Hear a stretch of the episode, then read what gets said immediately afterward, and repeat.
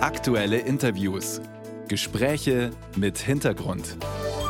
Ein Podcast von Bayern 2.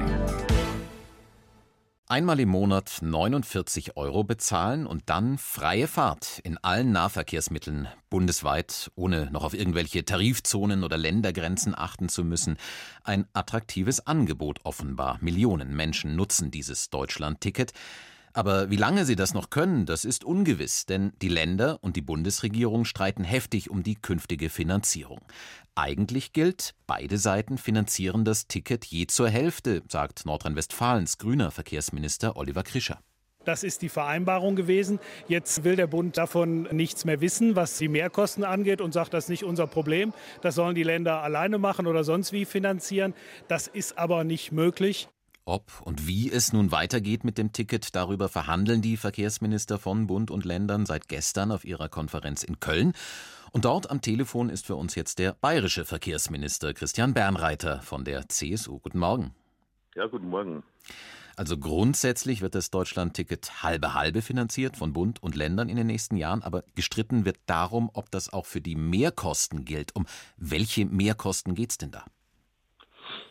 Ja, das kann man äh, definitiv noch nicht so sagen. Es sind normale Schätzungen, die für, für uns der Verband äh, das Verkehrsunternehmen entsprechend äh, immer abschätzt. Es war ja auch so, die hatten damals einen Auftrag, Gutachten, wir wollen, wir haben drei Milliarden, was bekommt man davon? Die haben damals schon gesagt, der Preis würde vielleicht bei 69 Euro liegen. Äh, und politisch ist dann 49 Euro durchgesetzt worden. Wir haben damals schon heftig gestritten, wie das dann funktioniert. Wir haben dann für 2023 immer Lösung gefunden. Es war relativ einfach, weil absehbar war, dass das Ticket erst später startet, also tatsächlich vom 1. Mai gestartet. Für 2023 reicht das Geld, aber für 2024 folgende nicht. Und die Kommunen, die ja die Aufgabenträger für den öffentlichen Personennahverkehr sind, die Länder für die Schiene, also für den Schienenpersonennahverkehr, die sagen natürlich, wir brauchen eine verlässliche Aussage. Wir haben auch schon Beschlüsse, zum Beispiel in München, wenn da keine Vorkehrung getroffen wird, dann lassen wir es am Jahresende auslaufen. Um das Thema geht jetzt und da wird natürlich intensiv gelungen. Hm. Also es ist alles ein bisschen teurer geworden als vielleicht am Anfang geplant oder erhofft. Nun sagt Bundesverkehrsminister Wissing von der FDP, das ist zwar ein Riesenerfolg, dieses 49-Euro-Ticket, aber mehr Geld dafür als bisher veranschlagt will er nicht ausgeben. Der Bund will ja auch sparen, die Schuldenbremse einhalten, aber diese Argumentation überzeugt Sie offenbar nicht. Nein, ich war von Anfang an äh, mit dabei und das war immer unsere Voraussetzung. Die Länder haben auch einen Beschluss gefasst, dass äh, die Länder bereit sind, äh, die, die, den heftigen Anteil, äh, die Mehrkosten, die über die drei Milliarden hinausgehen, zu 50 Prozent zu finanzieren. Und äh, Herr Wissing beruft sich auf die Ministerpräsidentenkonferenz, die sich damals mit dem Bundeskanzler getroffen hat und dann eine Vereinbarung getroffen hat und sagt, von dieser kann er nicht abweichen. Und um diesen Streit äh, geht es und darum müssen wir schauen, dass wir vorankommen. Hm, nun ist Volker Wissing ja schon dazugestoßen in Köln zu Ihren Beratungen. Gestern Abend hatten Sie ein erstes Gespräch mit ihm. Hatten Sie da irgendwelche Signale empfangen, Kompromissbereitschaft? Ja, wir haben äh, sehr hart gelungen. Es hat sehr, sehr äh, lange gedauert. So lange war es gar nicht vorgesehen. Äh, ich habe schon den Eindruck, dass der Bundesverkehrsminister, äh, es war ja auch seine Idee damals, äh, dieses Ticket ins Leben zu rufen, äh, für die Sache kämpft. Und wir werden uns an die Ministerpräsidentenkonferenz nochmal wenden die kann es letztendlich nur auflösen. Es war eigentlich klar, dass die Ministerpräsidenten mit dem Bundeskanzler hier nochmal verhandeln müssen. Eine andere Möglichkeit sehe ich nicht. Mhm. Wenn da nichts rauskäme, wenn der Bundesverkehrsminister hart bliebe, dann hieße das eben auch, die Länder blieben auf den Mehrkosten sitzen. Allerdings könnte nicht gerade ein wohlhabendes Land wie Bayern zum Beispiel diese Kosten auch tragen, wenn dafür ein so beliebtes Ticket erhalten bleibt? Äh, also äh, das könnte nicht einmal der Freistaat Bayern dann entsprechend schaffen.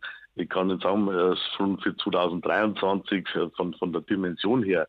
Wir haben ja noch Zusatzleistungen. Wir haben das Ticket für die Studierenden, den, die 20 Euro Nachlass für die Auszubildenden, für die, für die Schüler der 11. Klasse und so weiter. Das geht immer weiter fort. Wenn man alle zusammenzählt, äh, kostet das im Freistaat Bayern ungefähr 400 Millionen pro Jahr, jetzt schon. Und, äh, und das können weder wir noch die anderen Länder schultern. Und darum brauchen wir eine Lösung. Mhm. Und wenn es die nicht geben sollte, drohen Sie tatsächlich als Länder dann damit, das Deutschland-Ticket womöglich komplett platzen zu lassen? Ja, das ist nicht eine leere Drohung. Also die Kommunen sagen, wenn, es die Zusage nicht gibt, dann lassen wir das auslaufen, weil wir das Risiko nicht eingehen.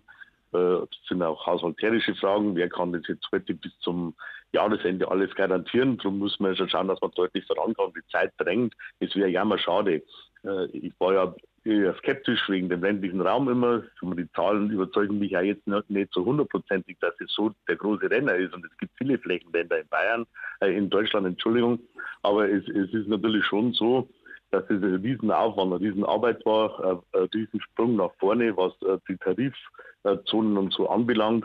Und äh, den Erfolg, der da ist, zweifellos, den wollen wir uns auch nicht kaputt machen lassen. Darum brauchen wir eine Lösung. Das wäre natürlich fatal, wenn die ganze Arbeit, die hier reingesteckt worden würde, äh, ja, auf bayerisch gesagt für Kaps gewesen wäre. Mm, das heißt natürlich auch was, wenn, wenn Sie als äh, ursprünglicher Skeptiker sowas sagen und das 49-Euro-Ticket hat ja tatsächlich auch sehr viele Fans in Deutschland gewonnen, die hoffen natürlich, dass es da irgendwie vorangeht. Schauen wir mal, was da heute rauskommt bei den Verkehrsministern. Ein anderes Thema würde ich gerne kurz noch mit Ihnen ansprechen, Herr Bernreiter. Ein Blick auf die Landtagswahl und deren Ergebnis hier in Bayern, denn Sie sind ja nicht nur Verkehrsminister, sondern auch Chef des CSU-Bezirks Niederbayern. Gerade dort in Niederbayern Bayern haben die Freien Wähler und Hubert Aiwanger der CSU besonders viele Stimmen abgenommen.